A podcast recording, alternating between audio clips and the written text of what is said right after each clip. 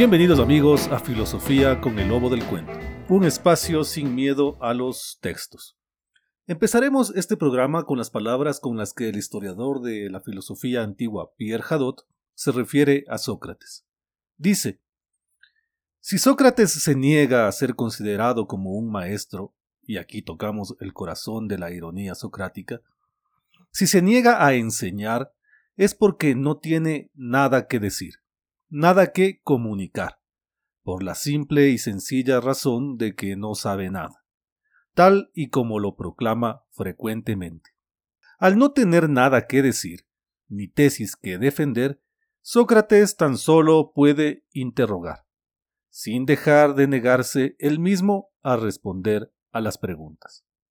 Esta breve introducción viene al caso porque este programa lo dedicaremos al Critón, breve diálogo platónico en que se analizan los conceptos a la luz de las circunstancias y que tiene como protagonistas a Sócrates y a Critón, discípulo y amigo de Sócrates, del que la historia solo sabe recordar que escribió algunos diálogos, de los cuales no se conserva ninguno.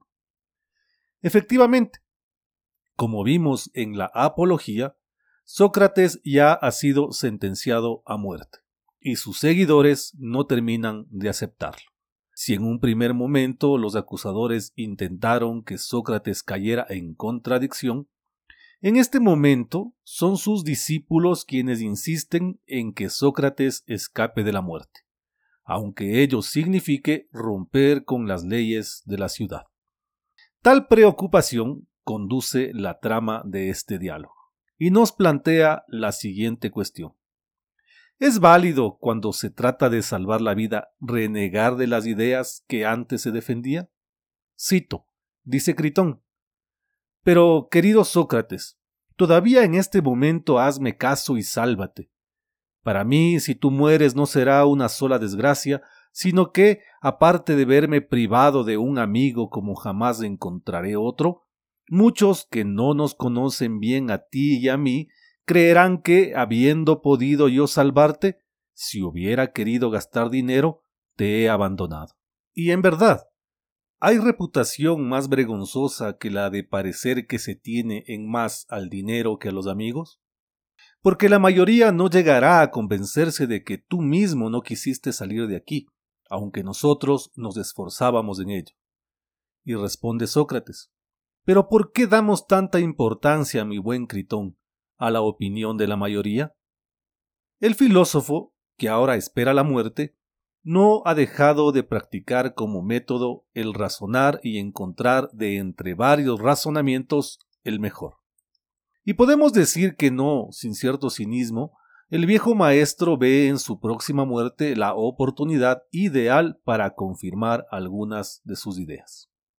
Entre ellas, aquella que planteó Critón acerca del poder de las mayorías, que son, según él, las que condenan a Sócrates. Sin embargo, el viejo maestro les quita importancia. Para él, las mayorías hacen lo que la casualidad les ofrece.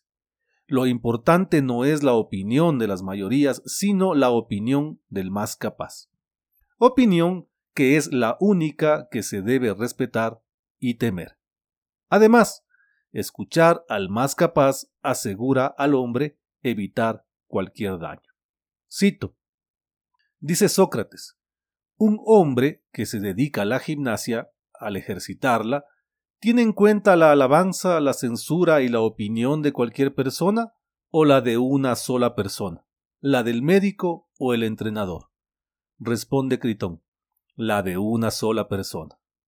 Y responde Sócrates, entonces, el hombre debe temer las censuras y recibir con agrado los elogios solo de aquella persona, y no los de la mayoría. Fin de la cita. En el fondo, a donde quieren llegar maestro y discípulo, es a reafirmar la idea de justicia que antes de su propio juicio profesaba Sócrates. Para Sócrates, la idea de justicia y de injusticia están necesariamente relacionadas con el bien y con el mal. Hacer el bien, en consecuencia, es actuar con justicia. No importan las circunstancias. Cometer una injusticia sigue siendo un acto que avergüenza a quien lo comete. Abro comillas. Dice Sócrates. ¿Se debe hacer mal, Critón, o no? Responde Critón. De ningún modo. De ningún modo se debe, Sócrates. Sócrates insiste. ¿Y responder con el mal cuando se recibe mal es justo, como afirma la mayoría, o es injusto? Responde Critón. De ningún modo es justo. Entonces concluye Sócrates. Luego, no se debe responder con la injusticia ni hacer mal a ningún hombre, cualquiera que sea el daño que se reciba de él. Cierro comillas. Para el sabio griego, este acto de injusticia que se comete contra él no puede responderse con otro acto de injusticia en contra de las leyes de la ciudad. No olvidemos que Sócrates aseguraba que la patria merece más honor que el padre y la madre de uno. Es por eso que huir de los efectos de la ley sería abrir las puertas al caos, pues una ciudad en la que sus habitantes interpretan por su cuenta lo que es justo o injusto, está condenada a la ruina. Escapar de la prisión sería para Sócrates abrir las puertas de una prisión más grande. No tendría ciudad en la que refugiarse, sería siempre sospechoso de romper las leyes y lo que es peor, confirmaría que sus acusadores y las leyes que lo condenaron actuaron con justicia.